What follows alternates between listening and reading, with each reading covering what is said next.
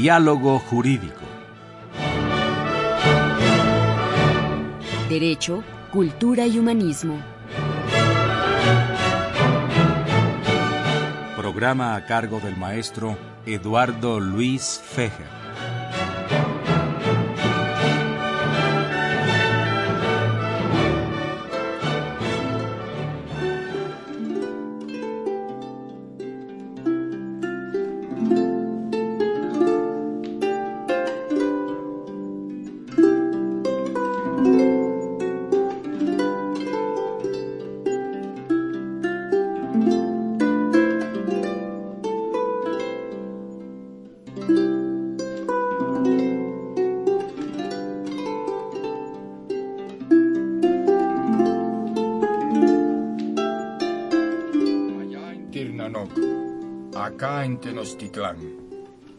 Allá el misterioso ventanal de Lisadel, acá los vendavales de un Philip liberado. Allá el delicioso canto de Don Hare, acá voz y paciencia del hombre iluminado.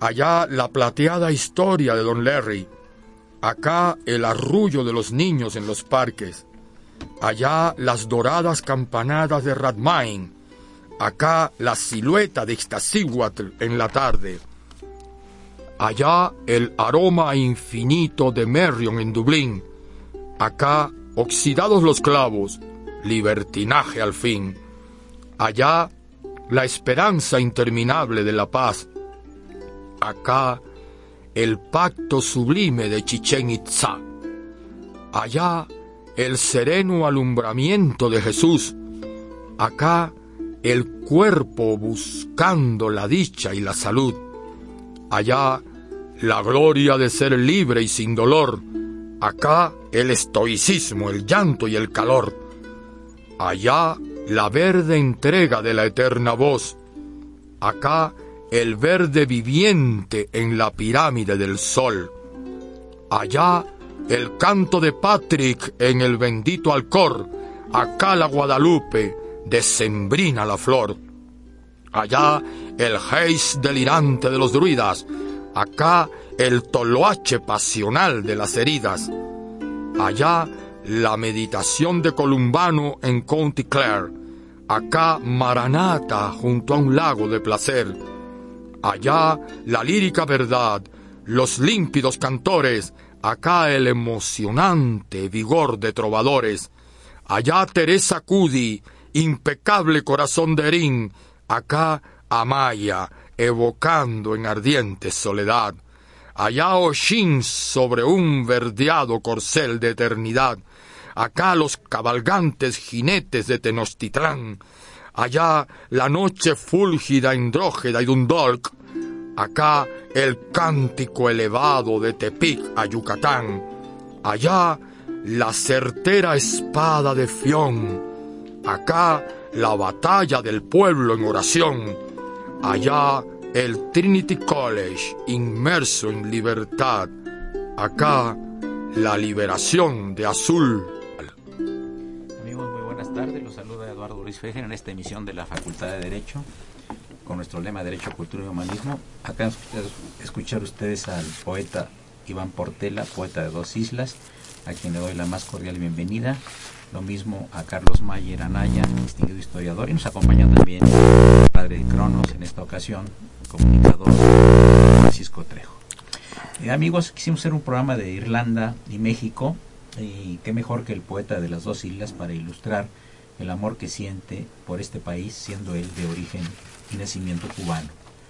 Y tuvo una historia muy interesante, antes de entrar a detalles de carácter histórico, eh, Iván Portela, quien hace muchos años, estando en Dublín, se enamora de una muchacha, Teresa Cody, y cuéntanos qué pasa después, Iván Portela, para nuestro auditorio.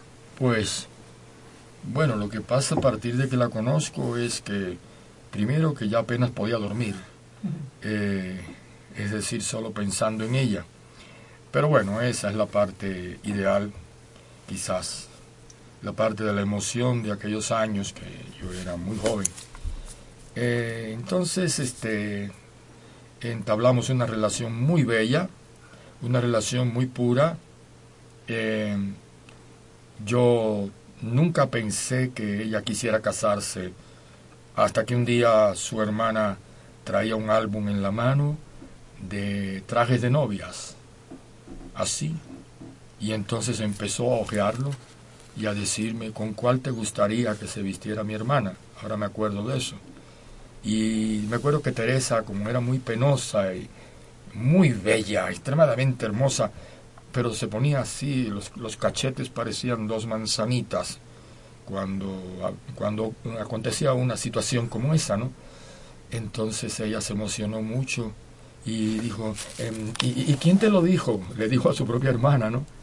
Entonces ella se echó a reír, eh, como ya insinuando, ¿no? Que, que tomáramos en serio aquello para, para ver si un día ocurría lo inevitable, que era lo hermoso que hubiese sido, ¿no? Casarnos. Entonces, este, pasó el tiempo, sostuvimos esta relación por cartas y yo yendo a Irlanda. Eh, yo la conocí en el 76, nos vimos en el 77, nos vimos en el 78, nos vimos en, en, el 79. Siempre yo viajaba con todo pagado por la escuela de aquí de México, ¿no? El Instituto Irlandés donde yo daba clases. Entonces iba allá y impartía alguna clase, daba alguna lectura de poesías y de paso veía a Teresa, que nos veíamos nada más en esos dos meses. Y este y aquello se nos se nos volvió agua, o mejor dicho, yo lo transformé. Yo lo transformé en, en agua. El agua es incolora, aunque es el, líquido de Dios.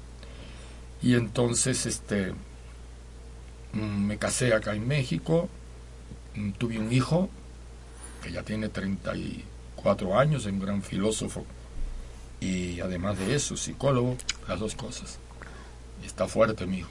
Y resulta que, pues, se fue diluyendo. Esa que la guardo allí como si fuera el, el, el tesoro de, de cuál, de Montezuma, de quien la tengo, eh, tengo esas tres cartas como algo muy especial, muy guardado. Y resulta que este, continué escribiendo poemas acerca de ella.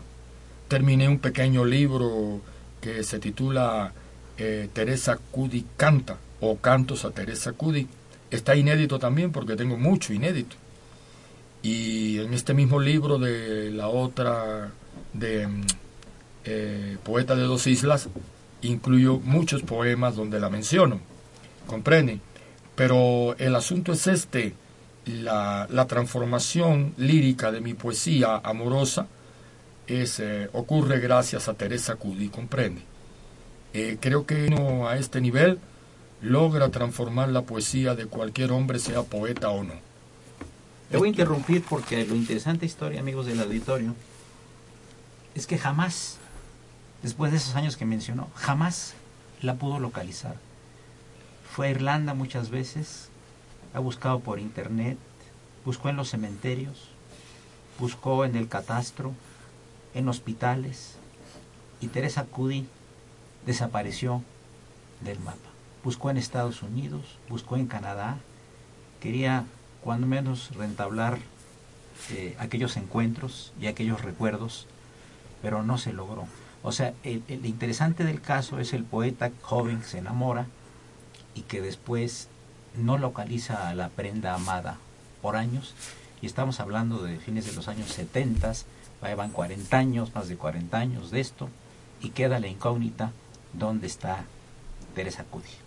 Me da mucho gusto eh, platicar también con eh, Carlos Mayer Anaya, historiador, y con Francisco Trejo, comunicador, que nos van a hablar de Irlanda. Creo que no se puede concebir, no se pueden conseguir ciertas partes de la historia de México, amigos, sin tomar en cuenta eh, las migraciones o la presencia de irlandeses en México, inclusive algunos de ellos importantes, como Guillén de Lampard, que quisiera que abordara un poco sobre el tema el maestro Carlos Mayer Anaya. Bueno, para empezar, este, vamos a hacer un poquito de antecedentes. ¿no? En el año de 1155, el Papa Nicholas Breakspear, Adriano IV, el único Papa inglés que ha habido, le entregó Irlanda al rey Enrique II de Inglaterra, Enrique II Plantagenet, el padre de Ricardo Corazón de León. De los Plantagenet. Sí.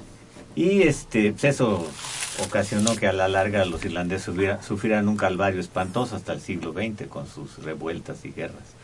Entonces, esto ocasionó que al ser tratados mal los irlandeses por los escoceses y los ingleses protestantes, y ellos siguieron siendo católicos, cuando Enrique VIII se separa de la iglesia católica, pues les empieza a ir peor, y luego con las guerras intestinas de los ingleses y con Cromwell, acaban muy mal. Entonces, ¿qué hacen? Se van, la diáspora. ¿Y a dónde se van? Pues la mayor parte de ellos se va a Francia o a España. Eh, acuérdense que eh, Carlos V y Felipe II se avientan una guerra espantosa ahí en Holanda, ¿no? ¿Se acuerdan del dicho de se pone una pica en Flandes, ¿no? El famoso capitán a la triste que habla Pérez Reverte, ¿no?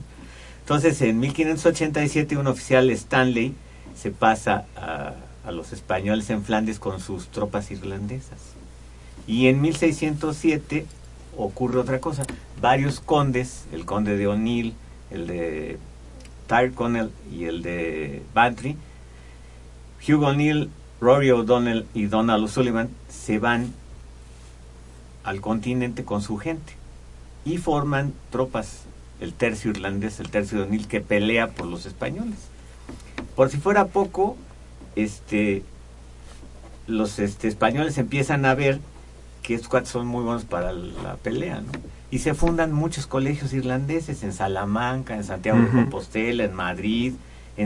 y en 1691, 14.000 soldados y 6.000 mujeres y niños al mando de Patrick Sarsfield se van a Francia, huyendo de los ingleses y de los protestantes, por, de, acuerdo al Tratado de Limerick, porque hubo muchísimas rebeliones durante la opresión que tuvieron los irlandeses. Te voy a interrumpir para que nos enfoquemos en los minutos que nos quedan en Guillén de Lampard. Ah, bueno. Guillén de Lampard fue un este, hombre que había nacido en Waterford, que vino a México en 1640 y tantos, y estuvo preso 19 años. Por la Santa Inquisición. Por la Santa Inquisición. Lo que pasa es que él era un hombre muy inteligente él decía que tenía estudios en todas las materias que se les ocurran, él era un hombre muy brillante. Entonces, por desgracia, tiene que ver con algunas gentes, con un señor que comía peyote, luego, según dice mi general Vicente Reba Palacio, que era muy este casquivano. y este, el total que eh, eh, quiso secuestrar al virrey, porque él venía con un virrey, porque acuérdense que llegaba el virrey y cambiaban al otro, ¿no? Y él venía, con la comitiva del virrey, ¿verdad? Sí, venía la comitiva del virrey. Él Siendo irlandés y habiéndose cambiado el apellido. Sí. De William Laporte William a Guillén de Lampard. Más bien es una, una castellanización, perdón, porque en el proceso de Guillén de Lampard, así aparece al pie de la letra, dice, es, natural de Westfordia. Westfordia. Y todo lo, todo lo castellanizaba, no era de que se cambiaran los nombres, era de que se castellanizaba. Y bueno, después comentamos, sigue tú, porque si eso es bueno que se, se haga la precisión. ¿no? y luego, este, él eh, se decía que era hijo del rey de España, hijo bastardo. ¿De qué rey? que era... Bueno, seguimos. No, Felipe III, creo. Y se, se, este, se, hacía pasar por hijo del rey de España y de una noble irlandés que no sé quién era, ¿no? Y lo que trata de hacer luego es independizar a México. Claro.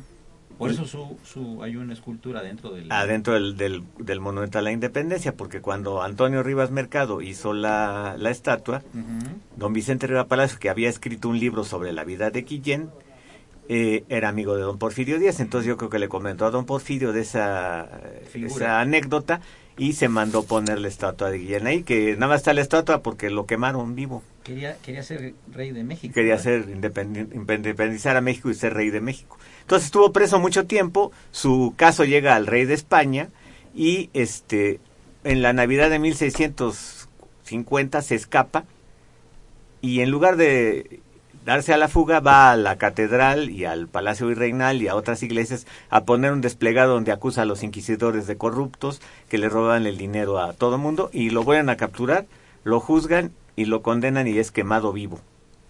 Y sus cenizas son arrojadas al, a los canales ahí junto al quemadero de la Inquisición que estaba en el, junto al templo de San Diego y atrás de la Alameda. ¿Quieres decir algo antes que me sí, es, es, algo muy breve.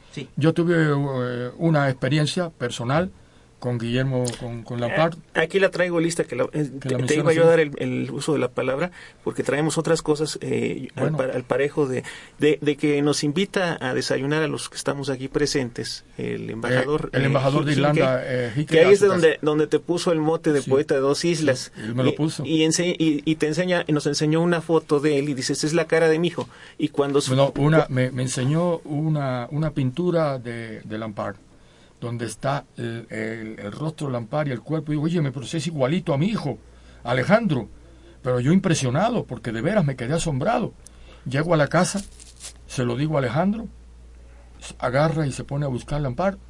Y no sé si el 19 de noviembre. Es, 19 de noviembre que fallece o que lo ejecutan. Que fallece él, es el día que nace mi hijo. Qué interesante. Amigos, continuamos eh, con este programa de la Facultad de Derecho. Eh, nos encuentran eh, el historiador, se encuentra con nosotros el historiador Carlos Mayer Anaya, el poeta de dos islas Iván Portela y el padre Cronos don Francisco Trejo. José Eduardo Luis Fejer continúen el sobre 860, esto es Universidad Nacional Autónoma de México.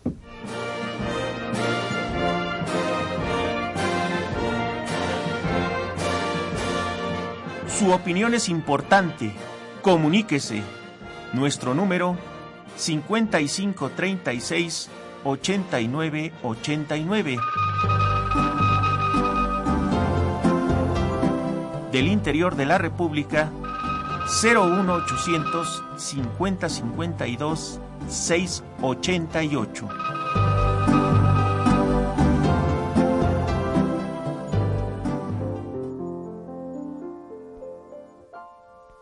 Había una vez chico Danielito era infeliz por no tener amor. Y sucedió que el día menos pensado la conoció llenándolo de amor. Oh, Danny Boy, oh, Danny Boy, fueron sus ojos los que al verte te embrujaron luego, luego. Te dio amor y la correspondiste. Oh, Danny Boy, oh, Feliz. Ven a bailar este rock con los rebeldes. Trae a tu chica y te empiecen a bailar. Todos felices gozaremos de la vida. Bailando siempre este lindo rock and roll. yeah. Dale, rasca ya.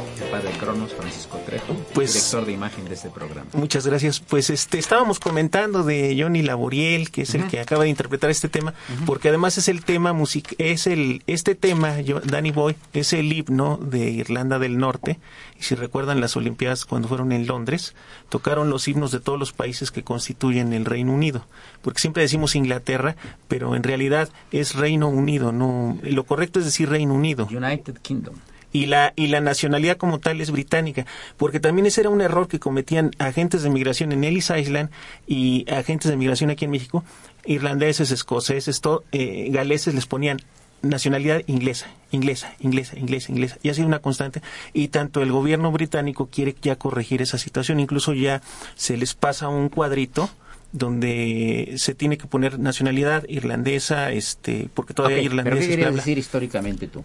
De bueno pues estamos comentando yo sí quisiera empezar con un personaje que tuvimos la fortuna de conocer hace poco ver un poquito su lado B. Conocimos un personaje irlandés singular a fin de año que es nada menos y nada más que la señora Freda Kelly. Y aquí comentamos, quiero recordarle, quiero recordarle a nuestro auditorio que comentamos a principios de año con el maestro Vázquez Robles, que también estuvo con nosotros, y con nuestro amigo José Aristos, comentarles que conocimos a la señora Freda Kelly, quien fue la secretaria de Brian Epstein y posteriormente ella manejó el club de fans de los Beatles. Y este y lo curioso es de que vino a México y todo el mundo le preguntaba cosas de los Beatles, pero está mal que hable en primera persona. A mí me gustaba platicar con ella de Irlanda. Y ella estuvo maravillada cuando eh, pasamos frente al, al, monumento a la independencia. Le dije, mira, aquí hay un personaje así. Y se maravilló al saber de Guillén de Lampar. Eh, le regalamos el libro de, de Roberto Brown, firmado, del, que se llama El Águila y la Cruz y se asombró cuando conoció sobre el batallón de San Patricio y el maestro Fejer no me dejará mentir porque él es el testigo que puede dar fe.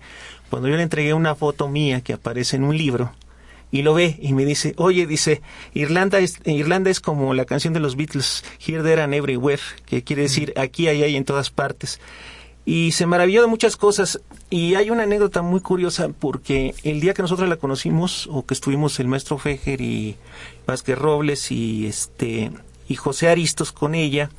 Al otro día, el domingo, eh, se le llevó a la Basílica de Guadalupe este, a este singular personaje.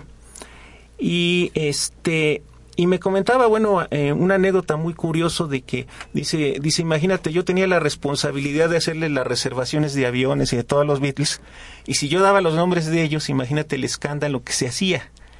Y este, entonces un día llegué, cuando estábamos haciendo la película de Magical Mystery Tour, Viaje Mágico y Misterioso del 67, yo les tenía que apartar unos lugares en un hotel. Y dice, ¿qué, qué hago? Y dice, me hice pasar por una monja. Y llegué y dije, es que vamos a apartar unos lugares que son para las hermanitas de la caridad, bla, bla. Y eso me lo explica mientras me está enseñando una medalla de la Virgen de Guadalupe que se, se le bendijo precisamente ese domingo.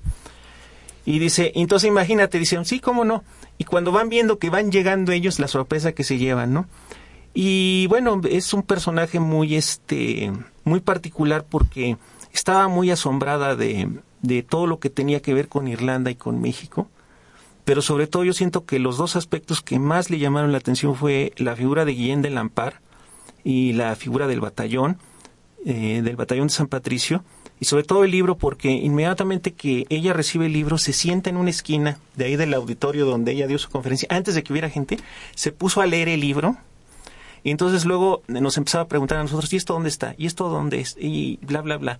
¿Qué tan lejos está San Jacinto? Preguntó. O sea, empezó a tener un interés muy grande y dice, yo lo único que conocía de México eran dos personas. César Aguilera, que ha estado aquí en el programa, crítico de cine y fan de los Beatles, porque él le mandó una foto autografiada por los, por los Beatles y Cintia Lara, que ella organizó un club de los Beatles, después hizo un programa, un programa de radio y después el licenciado Sabludowski la vio y dice, ¿sabes qué? Tú te vienes para acá conmigo a trabajar. Bueno, pues el día, el día que nos invitaste tú al evento de los Beatles, que fue a principios de año o fue el año pasado? Fue a fines de año. A fines de año. Muy interesante porque invitamos a nuestro Vázquez Robles sí. a que diera una conferencia sobre el, el, estado financiero de los Beatles. Sí. Cómo manejaban su dinero, ¿no? No les interesaba realmente el dinero a los Beatles. Explicó Mm, todo eso. Sí, sí, sí. Tuvimos un excelente auditorio. Por cierto que mi amigo José Aristos Pasarán, al que invité al, al programa, decía, oye, yo, yo pues no, no me interesa nada de los Beatles ni de esta señora, pues yo mejor te acompaño y luego ya me regreso. Uh -huh.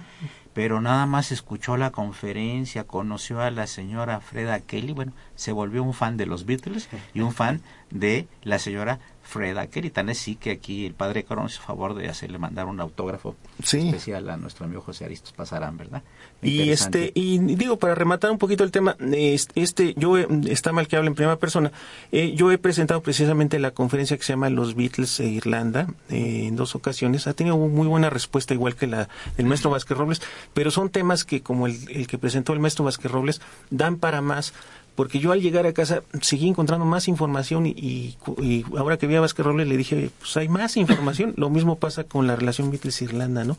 Entonces también es parte de la, de, de, la cultura, que no nada más es escuchar la música de Pedro Infante o de, o de tango o de los Beatles, de lo que sea, sino Por meternos cierto, más, ¿Qué ¿no? tal si escuchamos otro poema que escribió anoche en la cama el, el poeta de dos islas, Iván Portela? Adelante. Iván. Brevemente, cuatro anoche, minutos. Adelante. Anoche quería escribir el, mi poema anual sobre San Patricio. Me acordé del programa que íbamos a que estamos Es el santo hoy. de De Irlanda. Irlanda, sí, San San Patrick. Patrick. San Patrick. Y entonces sentado, y que han dado un poco enfermo y eso, pero así todo, doblado en la cama, en unas tarjetas que por ahí las traigo, salió el poema y lo pasé aquí. ah, vamos a, eh, esperemos que una buena tarea, ¿no? Eso fue en la noche, eran como las 12 de la noche. Y no tiene título. A ti, San Patricio, clamo, leyendo sobre el lecho el Irish Bless, estragándome todo al verde canto emergido en la ofrenda del ayer. Oh, ya nunca los poetas se reclinan ante ti o ante el nombre creador de tantas luminarias de las patrias, desde México triste y saherido hasta el hondo silencio del Erín. Ya parece que el cielo no ilumina y que la niebla toma por sorpresa el dolado, el dorado esplendor y en la neblina se expande el canto triste y desespero. Tal parece que nadie ya recuerda el éxodo marchante de Israel, la copa de la amarga caravana en las tristes penumbras del ayer. Ya nadie se recuerda del Femain en el siglo de Nervo y de Yates, cuando las tristes y golpeadas caravanas por la hambruna brutal de las patatas lloraba por las tierras de Tuerín. Parece San Patricio que se borran los besos para Didra desde Noisy, los besos de Teresa por Iván y los besos de Nián para Tuochín, enloquecido de dolor acaso por la partida del áureo caballero y poeta celeste hacia el Nadir. Y tú, San Patrick, noble caballero, recibiste al poeta entre los cantos de monjes y nightingales canosos, no, perdón, canoros, al noble caballero hijo de fin. Ahora que ya estamos desahuciados en el planeta sufriente y desolado, sumergido en la usura y el festín, ahora San Patricio a ti te claman los bardos entonando a colunquil.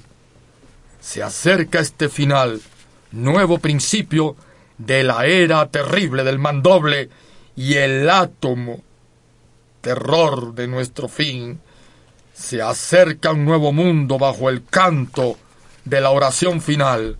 Tu invocación ha sido ya escuchada en lo celeste y también lo oscuro del presente, donde el poeta ajeno que te canta augura el sol soñado de Amergín. A ti, San Patrick, clamo desolado, para que al fin el sol profetizado bañe al planeta azul desde Turín. Gracias. Padre Cronos, ¿llamas de la Sí, claro que sí. Este, nos habla Leticia Román Martínez de Tultitlán, Estado de México y esto es para Carlos. Dice que le encanta escucharte, Carlos. Dice, me encanta escuchar al historiador Carlos Mayer y que es una fiel seguidora del programa Diálogo Jurídico.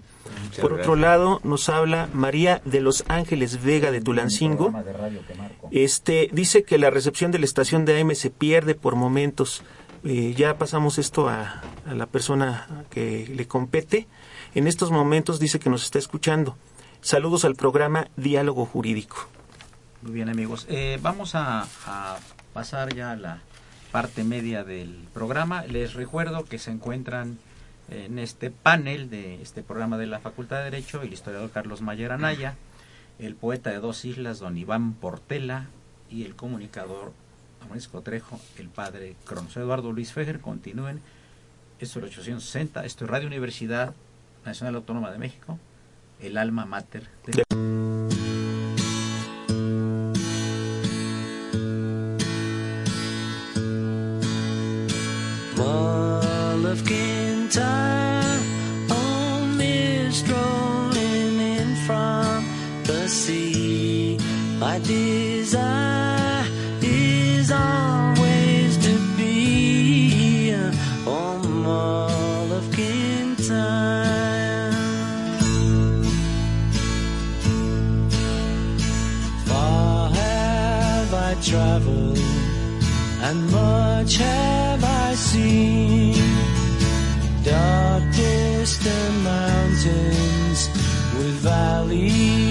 of green past painted deserts The sun sets on fire as he carries me home to the Molokin time.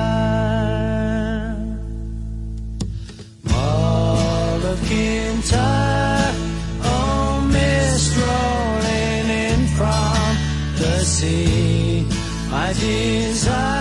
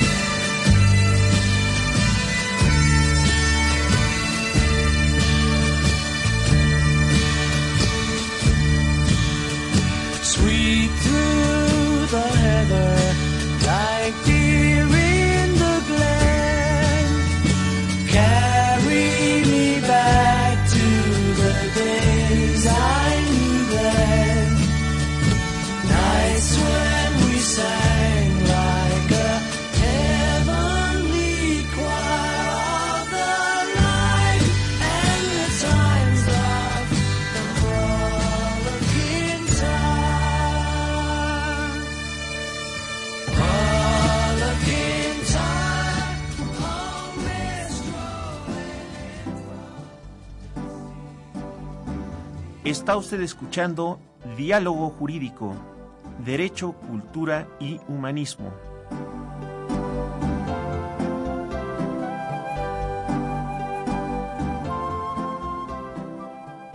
A través del 860 de AM. El alma mater del cuadrante.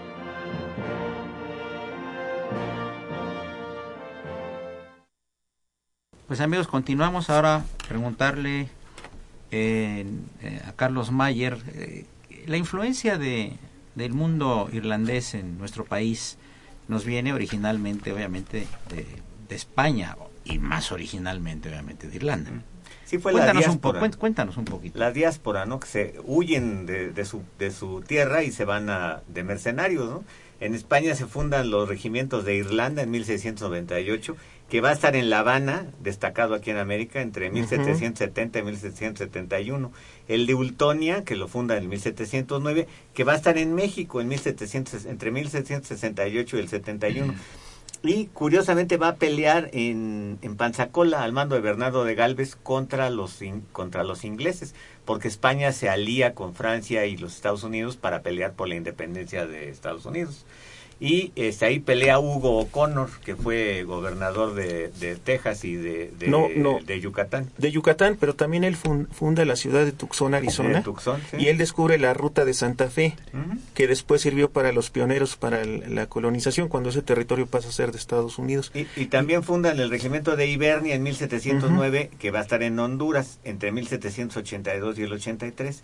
Estos regimientos desaparecen en 1818. ¿Y esto qué, qué va a hacer? Va a lograr o va a o, este, ocasionar que aparezcan muchos este, militares, sobre todo hay de origen irlandés, que se, eh, se avecinan en España, sobre todo la familia O'Donnell. Hay un Enrique José O'Donnell y Anneten, que fue capitán general de, de- de Cataluña. Y sus hijos, este, Carlos O'Donnell Harris y Leopoldo Doris O'Donnell Harris, fueron mariscales de, de- de España, uno carlista y otro liberal.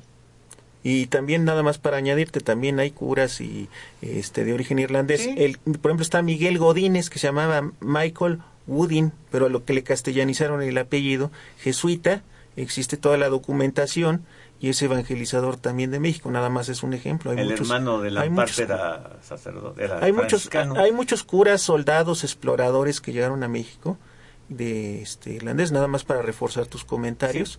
Y este ahorita que hablas, por ejemplo, recordamos a Joaquín O'Farrill, de Irlanda pasa a España, luego a Cuba, luego a México, y en la Catedral de Puebla, en, el, en 1790, bautiza a su primer hijo ya mexicano, y en- ahí tenemos la fe de bautizo para dar fe de, de estas palabras. Tenemos a Marcial de Villamil, que es, de- aunque se escuche el apellido asturiano, pues también recordemos que hay un apellido Morán, que es asturiano, pero también se, escucha mucho en Irlanda por el mito que alguna vez me explicaba Iván de los milesios.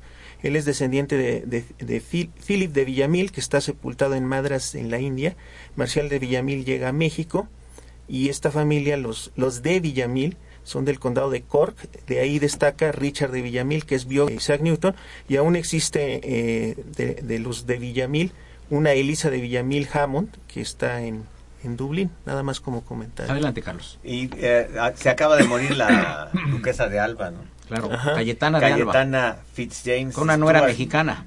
No, lo que Ten- pasa es que... te- tenía una nuera mexicana. Sí, ella era descendiente de Jacobo Francisco Fitzjames Stuart, teniente general embajador de España en Rusia, Austria y Nápoles, o sea, de origen irlandés. Y hay una familia Lassi, muy, muy importante, y que se expandió por toda Europa. Guillermo Lassi fue un teniente general español, Francisco Lassi fue un militar y político español, Luis Lassi Gautier fue un militar liberal que lo fusilaron por haber apoyado a Rafael Riego. En, en Rusia hay un Peter Lassi, mariscal de campo, y un Franz Mons Graf von Lassi, mariscal austriaco. Aquí en México yo conozco unos Lassi. Oye, ¿qué me dice don Juan de. O'Donoghue? Ah, Además- es- íbamos para allá. A Hay ver. dos virreyes. ¿De Este, origen irlandés? Sí, Sí. de origen irlandés. Sí. Ajá. Félix Berenguer de Marquina y Fitzgerald. Ah, el, famoso virrey Marquina. Sí. Es el Es- que hizo el, el- el- acueducto de Chapultepec Sí. ahí a Salto del Agua. Sí. Que no funcionó, por No. cierto, cuando abrieron la llave del agua nunca llegó el agua. Y se burló el negrito poeta Sí. de eso en uno de sus versos. él era de origen israelí, Fitzgerald. Estuvo de, de 1800 a 1803. Y Juan O'Donoghue y O'Ryan, right, claro. que había sido militar liberal, que había estado preso en, en las cárceles de- del rey Felón, de Fel- Fernando VII, el peor rey que pudo haber tenido España. O sea, hay que hacer un programa de él. Para... Había otros, ¿eh? No, ese fue el peor. el peor, ¿Crees? Sí, peor. Bueno. Él ocasionó las guerras carlistas. Enrique Era- IV de Castilla, luego el hechizado, también No, eran terribles. Don Fernando VII fue el acabó. Para ti es el Sí. que... Sí, sí, sí. Y también otro virrey, Ambrosio O'Higgins, gobernador de Chile y virrey de Perú, padre de Pero no aquí en. México, en México No, nada, más, nada dos, Marquina, y Juan de y ¿no? Que por cierto, ya no vino como virrey, sino No, como, capitán. general. Sí, ¿verdad? Duró cuatro días. Sí, y además después tuvieron a bien, yo creo que envenenarlo, ¿verdad? Se Pues murió rápido. Se murió. Llegó a, hacer, a firmar los tratados de Córdoba en Córdoba. 1821, creo que en agosto como en, en noviembre o diciembre falleció, ¿verdad? Y- Y, la mujer se quedó aquí. Sí, fíjate que una cosa muy curiosa, leí en... ¿La mujer era irlandesa también? No era española. Pero leí Española. una cosa en el libro de don Leopoldo Zamora Plowes. Es un libro muy interesante. Ajá. Casanova, Quinciones y Casanova Aventureros. Dice don Leopoldo que Casanova va a un panteón, la de Santa Paula, y se encuentra una momia. Y le dice al, al Pero que Casanova, el, eh, el gran amante, No, uno mexicano. A un Casanova mexicano. de aquel. de Ah, de Casanova, era italiano, Sí, ¿no? pero este era mexicano. Sí. Nacido en Hidalgo, por cierto. Sí. Y este, se encuentra una momia ahí y le dice al, al del el panteón, oiga, ¿y esa quién es? Pues es la esposa de Odonojo. Dice que sus parientes vinieron aquí a rescatar el cuerpo lo sacaron, dijeron que venían al otro día, ya hace como tres años que la dejaron ahí. Entonces dejaron a la momia de... Eso es lo que dice el Leopoldo Zamora Plugues. ¿Cómo ven? Sí, inclusive este vivió en Santa María la Redonda. Ujú. Creo que ahí estaba enterrada ella. En el ¿no? panteón de Santa Paula. Que sí, que ya no existe, ¿verdad? No, lo tiraron. Ahí Es- enterraron a ese muchos. panteón fue muy famoso porque estuvo enterrada la La pierna de Santana. Y varios de los oficiales mexicanos, Juan Cano y Frontera y Pérez, que murieron en Chapultepec. Sí, también, ¿verdad?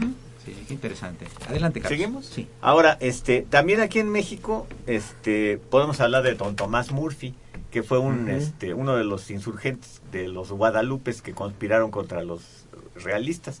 Su hijo, Tomás Murphy, fue oficial del batallón de San Blas, peleó en Chapultepec, y cuenta la don, don Guillermo Prieto que como era rubio y de ojos azules, parecía extranjero, y los gringos lo quisieron fusilar porque decían que era de los patricios, siendo que era oficial mexicano.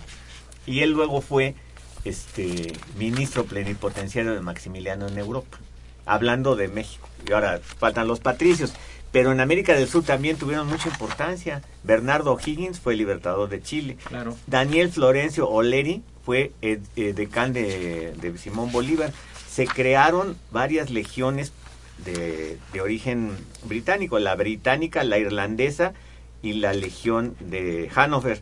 La legión de irlandesa llegó a tener 3.650 hombres. Te voy a interrumpir porque yo quiero escuchar un poema más Sí, del no. maestro Iván Cortela. Mientras da los anuncios, eh, Ah, sí, como no. llamadas telefónicas. Pues, un minuto, un minuto. Este, Iván. nos habla el maestro Héctor Cruz de la Facultad de Pedagogía. Dice puntualizar lo que lo que comenta Carlos Mayer sobre el término Olimpiadas.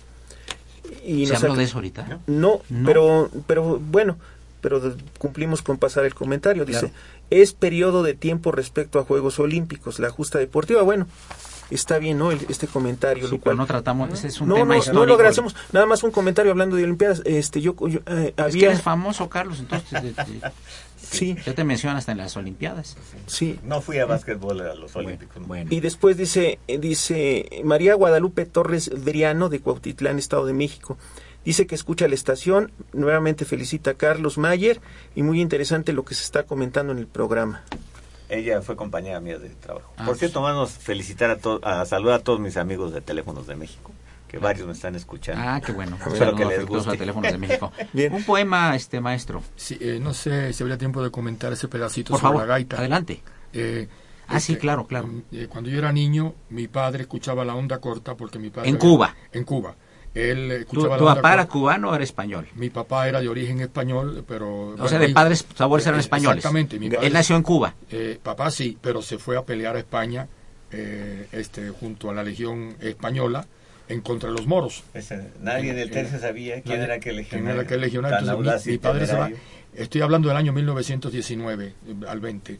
Entonces mi papá eh, cuando regresa, se, bueno, se casa con mi mamá, etcétera, ¿no? Y entonces este eh, escuchaba en la onda corta, en radio de bulbos aquellos que había, ¿no? ¿Cómo no? Eh, escuchaba para para él eh, él lo que quería era escuchar la gaita. La gaita, entonces ponía estaciones de España y también ponía estaciones de Inglaterra y entonces yo le decía eh, papá y- y eso y eso que suena así que es como un quejido me decía hijo es la gaita pero esa gaita que estamos escuchando es la gaita irlandesa yo dije qué quieres decir dice es la que está debajo del brazo que se toca yo era un niño de, de siete años. Y entonces eh, me, me comenta y tengo la foto donde está una foto de aquellas viejas donde está el que el que llevaba la gaita al frente del batallón de él era un irlandés que tocaba la gaita irlandesa. Aquello se me quedó adentro y yo ya yo me ponía con mi papá a escuchar la onda corta para oír la gaita. Aquello desapareció y de repente ocurre esto son de los hechos que no me explico y que no voy a entender jamás y que ya le pregunté a Dios y como él se sonríe y me ve entonces yo comprende Pero el Pues sí. apellido Portel es de Portolón y, y- y es un apellido gallego, Sí. así es que eh, celta de todos modos, ¿eh? Bueno, el, el- poema se puede, puedo leer el poema. El poema, sí. Bueno, este poema es un poema y porque me hablabas de lo interesante que sería hablar de Teresa eh, al principio. Teresa Cody, la mujer desaparecida. Sí, Teresa Cudi evocada. Teresa Cudi, ¿acaso tal vez fue el ángel propuesto por Dios para ser guía de un alma atribulada? Mas el rapsoda no podría allí estar, no podría allí en su ser encontrar el milagro del amor, estando en medio de la niebla despiadada. No eran ellos, violentos y suaves irlandeses, enemigos cruzados de mi vida. No, eran otros engendros desde lejos, esparciendo cizañas en las mieses y así agrandando el tajo de mi herida entre legajos y papeles viejos. Teresa fue quizás el ave salvadora que apareciera en mí tan repentina, clavando su mirada en mi confianza. Desesperado no capté en su hora el puro anhelo del hada peregrina que buscaba en mi pecho la esperanza. Y heme aquí, mes de julio, 2011, evocando a Teresa mientras llueve, levemente reviviendo los paisajes de aquel Dublín donde la pena es bronce, tañendo en este bardo que se mueve, cual zombie en el dolor de otros paisajes, y en, y en silencio de Teresa, la presencia, recreando en sus cantos celestiales, calla una lágrima de amor rendida, y bajo lluvias de mágica apariencia, al Dublín de celajes otoñales, pluga por la doncella prometida. Qué bonito. Pues amigos, llegamos a la parte, a las tres cuartas partes del programa. Les recuerdo que se encuentran en cabina el historiador Carlos Mayer Anaya, que también eh, pues tiene varios orígenes muy remotos, eh, porque el apellido pues puede ser alemán, puede ser austriaco, austriaco, ¿verdad? Sí. Iván Portela, que ya dio los orígenes del apellido, eh, el maestro eh, Trejo, poeta de dos islas, y Trejo también comunicador, que también tiene, aquí tenemos a, a dos celtas y un austriaco, ¿verdad? Este, Anaya es vasco, está muy- este, ¿qué significa Anaya? Hermano. Anaya es hermano. Pero Que- con I latina, ¿no? Que lo- Anaya. Anaya. Anaya, qué interesante. Bueno, tantos apellidos de origen vasco en México, asturiano, etcétera, ¿verdad? Pero larguísimo, ¿no? Andaluz. Este es chiquito. Son larguísimos. Yo soy Eduardo Luis Fer, continuamos un momento. Gracias.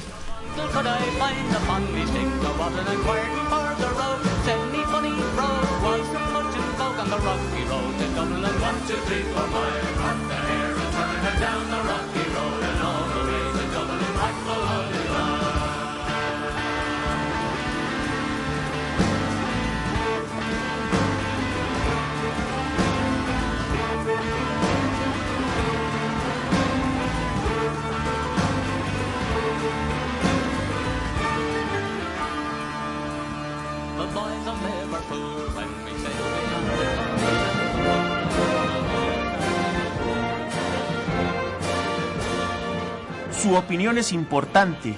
Comuníquese. Nuestro número 5536 8989. Del interior de la República 01800 5052 688.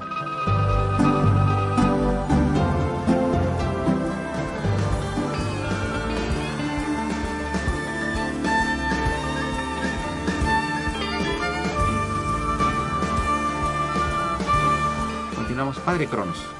Pues bien, aquí regresamos. Es que me, me preguntaban ustedes que de- la música que hemos estado tocando, abrimos con un tema por cortesía de Carlos Mayer, pero después seguimos con este un tema que canta Johnny Laboriel, que es Danny Boy, que es como el himno el himno de Irlanda del Norte, ya lo comentábamos, pero también lo ocupan para lo- para los este los entierros, los sepelios, se ocupa mucho esa canción. Eh, después ten- eh, tuvimos a, a Paul McCartney con Mull of Kiltar, que nos tocó verla hace un año en el Auditorio Nacional con orquesta y los coros de la Facultad de Derecho y la banda de gaitas del Batallón de San Patricio. Un saludo a Rafael y a Ernesto, que son los que los principales que mueven esta banda.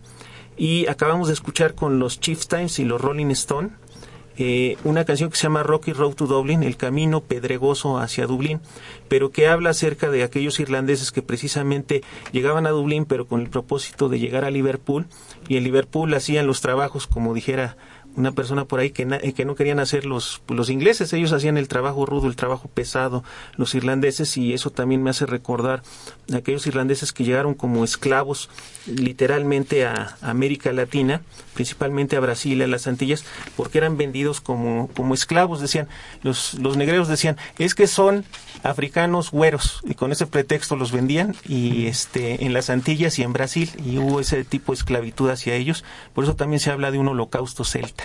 Sí, Carlos. Ah, lo que decíamos, ¿por qué se- en América del Sur hubo muchos que se fueron a la Legión, tanto británica como irlandés? Eran 1500 y tantos ingleses, 400 alemanes y 300 escoceses. ¿Por qué? Acuérdense que en 1815 se acaba la guerra contra Napoleón. Entonces se quedan desempleados, ¿no? ¿Y ¿Qué hacen? Pues Bolívar los contrata como mercenarios. Y pelean bien, pelean en Carabobo, en Boyacá, donde matan al coronel James Rook, eh, en el pantano de Vargas y en la Ciénega. Y en Pichincha hay un batallón albión que pelea con este Sucre contra los españoles. Y muchos de ellos se quedan a vivir en, en América del Sur. El almirante Guillermo Brown fue el que fundó la Armada chilena. El ingeniero este, Juan Maquena O'Reilly fue el creador de los ingenieros de- de militares en, en Chile. Por cierto, que él era eh, pariente lejano de Alejandro O'Reilly, que fue gobernador de Luisiana, y que era pariente de Bolívar. Oye, ¿y qué, me dices de, y qué me dices de don Justo Sierra O'Reilly? Ellos eran yucatecos. Hijo de María Sierra O'Reilly, porque era hijo natural. Dicen que era sobrino de un padrecito. bueno, así les decían, ¿no? El padre del fundador de la moderna UNAM. Sí, y el- los Oran, ¿no? Que dices que en... en este, Oran, sí, hay- en, este, allá se en- llaman Oran en Mérida hay un hospital Oran y su hermano fue militar, Tomás Oran, liberal primero, conservador después, que lo fusilaron por apoyar a Maximiliano, que derrotó a- al general Márquez en Atlisco, permitiendo al general Zaragoza ganar la batalla. Y también este el edecán de este José de San Martín también fue irlandés, un tal Kelly. Y aquí en México luego pues, son los del Batallón San Patricio, ¿no? Que en 1845, al estar la hambruna en Irlanda, porque se les, se les pudren toda la cosecha de papas, la que le llaman ellos Angor Tamor, la gran hambruna, muchos emigran a Estados Unidos y los reclutan para pelear contra los mexicanos. Y luego llegan a la frontera, se dan cuenta de lo injusto y muchos se pasan al lado mexicano. Y como ya sabemos, pelean en, en Monterrey, en La Angostura, en Cerro Gordo, en Churubusco. Y gracias a los datos del coronel, el teniente coronel Palmerín, que le mando un saludo, también hemos eh, detectado que algunos de ellos siguen peleando en el Molino del Rey. Y capturan a varios y los juzgan y los ejecutan. Siendo el Algunos los marcan con la Sí, a, traidor, a ¿verdad? los que no ejecutan les dan les, les dan chance y lo- les marcan con una D de desertor y al capitán Riley que era el jefe le queman la mejilla izquierda pero luego se dan cuenta que era un error y era la otra y le queman la otra para completar el cuadro ¿no? gente muy ver, civilizada este- Llamadas del auditorio. Dice Claudia Falfán de la Ciudad de México, eh, eh, felicita al maestro Iván Portela y al programa. Eh, Alberto Fernández Arias de Naucalpan, eh, felicitar al, maestro Carlos Mayer y nos pregunta que si puede recomendar al- alguna bibliografía que hable sobre el batallón de San Patricio. An- antes de darte la palabra, Carlos, este, hay el libro El Águila y la Cruz de Roberto Brown, este, el cual yo me comprometo a traer ejemplares por cortesía de su autor, el historiador este, Roberto Brown, y los vamos a, a regalar. Yo sé que Roberto sí. ¿También este, de origen irlandés? Sí, también es un amigo de mucho Tabasqueño. tiempo. Él es tabasqueño. Este, y bueno, en, en el libro él narra en la solapa de, pues, por qué eh, de Irlanda eh, a, a Tabasco. Y está muy bueno el libro, digo, para, para principiantes o personas que se empiezan a interesar o para fomentar la lectura, porque en los colegios donde yo he dado clases, he tenido la fortuna, he llevado a Roberto y se vende como pan caliente porque es un libro delgado, sencillo y este es bueno para empezar a inculcarle a la gente el amor por la lectura y el amor por la historia. Carlos, ahora... eh, también el, el batallón de Patricio de Patricia Cox que es una novela romántica También hizo la- El Camino de la el Plata. Camino de la Plata el secreto de Sor ¿Ella Juana. era, ¿Ella era seudónimo de ella? No, ella, se, ella era eh, Patricia Bustamante Cox. Su padre, el señor Bustamante, era descendiente de don Carlos María de Bustamante, que fue claro. editor de Morelos, y, este, ministro, escritor. Y, no sé. Y su, su mamá había sido monja. Entonces era una monja exclaustrada, entonces imagínense el escándalo, ¿no? Entonces ella se ponía Patricia Cox, que se casó con un, eh, con un escultor, Lorenzo Rafael Claro, Gómez, claro. y él fue el que esculpió la placa que está en San Jacinto y su hijo Lorenzo Rafael la, la- el, Buen amigo el- nuestro, el le busto mandamos de saludos, sí. El- el busto de, de John Riley ahí en, San Jacinto Era, también era sensacional ella, ¿eh? Yo, yo tuve el gusto. muy simpática ¿La trataste tú? oaxaqueña sí Muy agradable, una mujer muy... ¿Tú la trataste? Sí, claro, me regaló su libro. Qué gente tan simpática. Un- un amor de sentido del mujer. humor, ¿eh? Se Sí. puso a llorar cuando escuchó un viejísimo poema mío sobre Irlanda. ¿Así? Pero lloró de veras, sí, así una Sí, cosa de... sí, de- pues las raíces irlandesas en México, indudablemente no se puede concebir la historia de México sin la impronta o sin el sello, obviamente, de... y, y otro libro Los soldados irlandeses de México del doctor Michael Hogan que está en Guadalajara que lo mandamos saludar Y nos y hay uno- McDowell del Estado de México. Sí, también. McDowell sí luego nos El habla. doctor McDowell, ¿no? Sí, este, este, Rodolfo McDowell y, y sus sobrinos que, este, que están Joaquín, Carlos, que también luego nos hacen favor de escucharnos y bueno, Rodolfo McDowell que eh, su casa literalmente es un museo, de veras vale la pena vi- visitarlo a él, estar con él, pasar pues no solamente una tarde, sino no tiene uno el ganas que de nos irse. trajo, ¿verdad? De los irlandeses en México, qué maravillosos, ascendientes, ¿verdad? Pues él más- es todo un irlandés, creo que él es McDowell Rodríguez, ¿verdad? McDowell sí, pero lo que pasa es que en sus antepasados llegaron directamente a Durango. en Durango todavía, Mapimí. ajá, y todavía existen Bolsón las de Mapimí.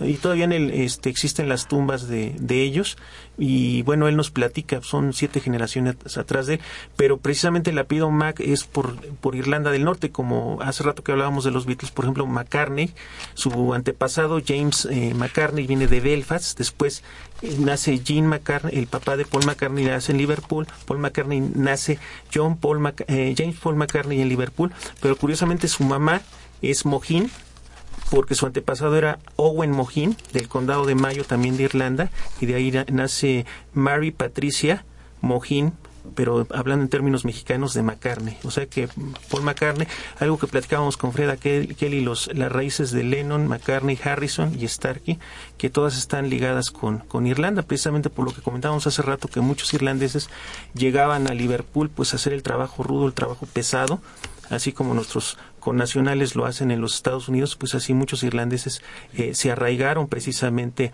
eh, en Liverpool y Liverpool yo creo que a Liverpool le dicen la, la capital oculta de, Irlanda. Y nos comentaba curiosamente nuestro gran amigo, el, el ex embajador Agnew, una vez me comentaba, dice, ¿tú sabes qué quiere decir Liverpool?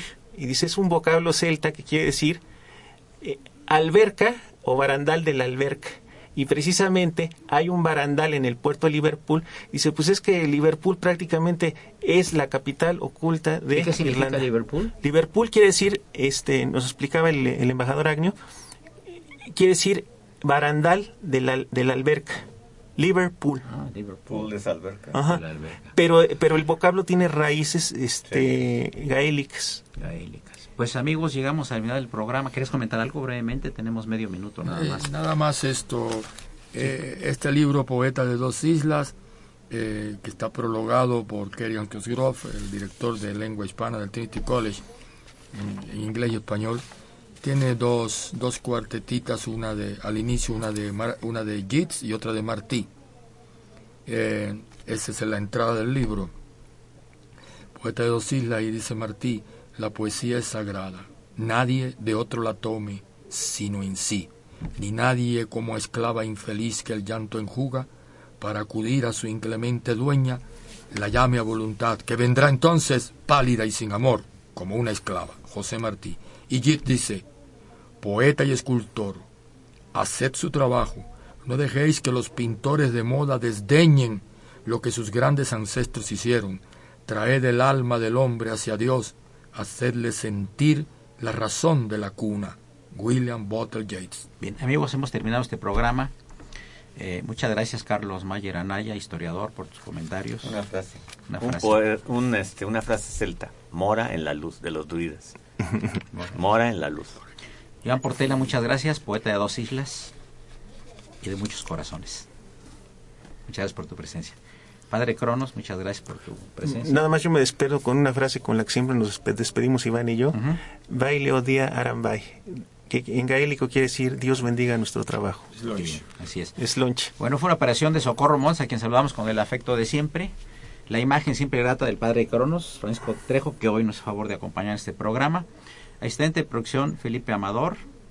Y ya se oyen los pasos, ya se escuchan de la mejor voz de la radio, la voz que acaricia los tímpanos, Bárbara Schettino. Soy Eduardo Luis Fejer, la mejor de las tardes.